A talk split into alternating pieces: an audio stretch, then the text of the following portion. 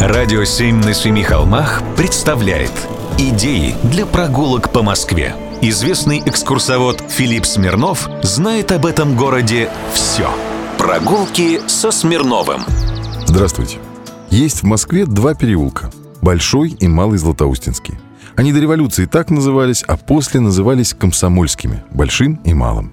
Название вернули в 1992 году, а с 1412 года здесь стоял один из древнейших московских монастырей – Златоустовский.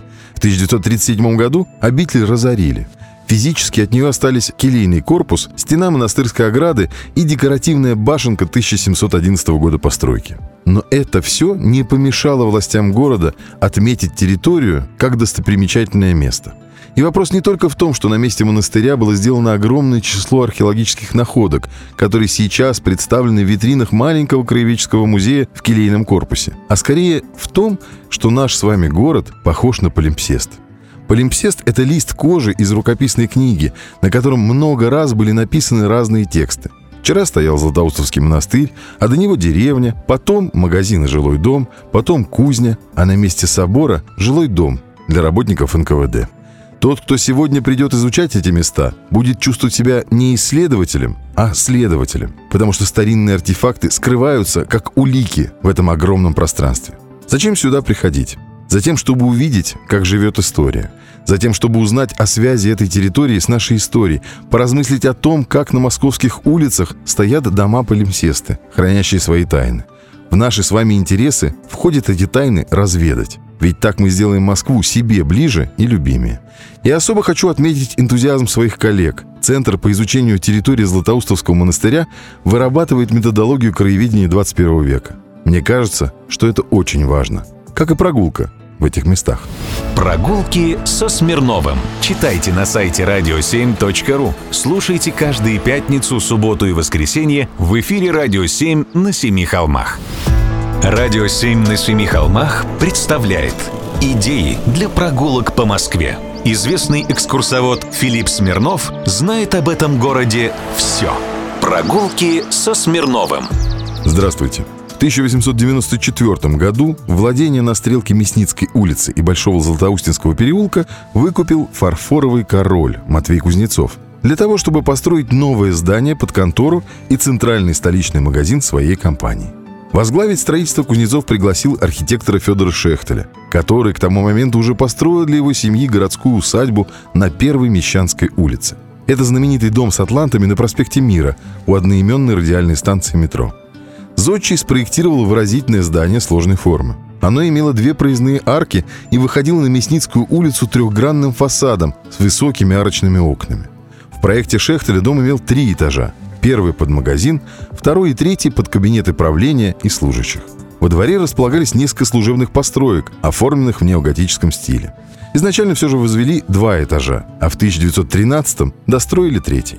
Торговый дом Кузнецова воплотил большинство характерных черт московского модерна, а также авторских приемов Шехтеля, элементы ар-нуво и барокко. Одну из решающих ролей в декоре играла лепнина – Бюсты бога Меркурия на пилястрах между арками символизировали торговое назначение здания. Женские головки маскароны и витые картуши придавали этому зданию индивидуальность. Управление товарищества Кузнецова постепенно стало центром проведения литературных встреч, а также художественных выставок.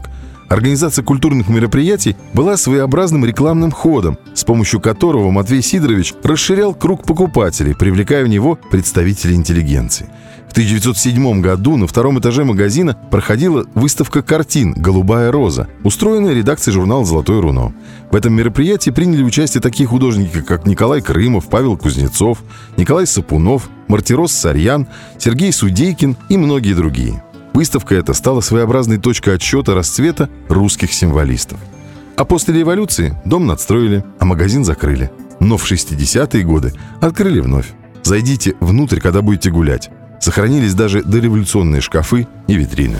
Прогулки со Смирновым. Читайте на сайте radio7.ru. Слушайте каждые пятницу, субботу и воскресенье в эфире «Радио 7» на Семи холмах. «Радио 7» на Семи холмах представляет Идеи для прогулок по Москве. Известный экскурсовод Филипп Смирнов знает об этом городе все. Прогулки со Смирновым. Здравствуйте. Москвичи любят Кремль. Многие даже наизусть знают названия башен, истории с ними связанные, знают размах крыльев кремлевских звезд и даже когда эти звезды были установлены. Ну и прочие забавные факты. Типа длина стен Московского Кремля 2235 метров, количество ворот 4 и так далее. А также многие знают, что кремлевские стены и чинили, и перекладывали. А какая из башен наименьше всего была подвержена переделкам? Правильно, Беклемишевская. Или на современный манер Москворецкая. Это та, что стоит у реки, близ Васильевского спуска. Высота башни 46 с небольшим метров. Основной цилиндрический объем башни составляют три яруса круглых сводчатых помещений. Шатер раскрыт на всю высоту. Башня располагается в юго-восточном углу Кремлевского треугольника. Была она возведена в 1487-88 годах итальянским архитектором Марко Фрязиным.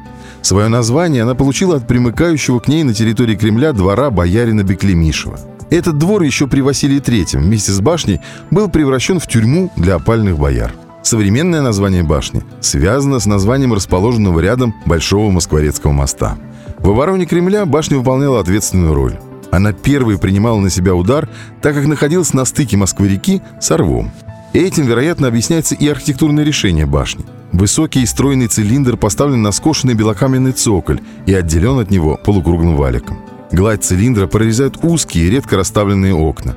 Завершают башню машикули с боевой площадкой, которая была выше примыкающих к ней стен. В подвале башни был устроен тайник-слух для предупреждения подкопа. В 1707 году, при ожидании возможного наступления шведов, по указу Петра I у подножия башни устроили бастионы и растесали ее бойницы для установки более мощных орудий. После нашествия Наполеона башня ремонтировалась. В 1917 году при обстреле пострадал ее верх, но к 1920 году он был восстановлен. Прогулки со Смирновым. Читайте на сайте radio7.ru. Слушайте каждые пятницу, субботу и воскресенье в эфире «Радио 7» на Семи холмах.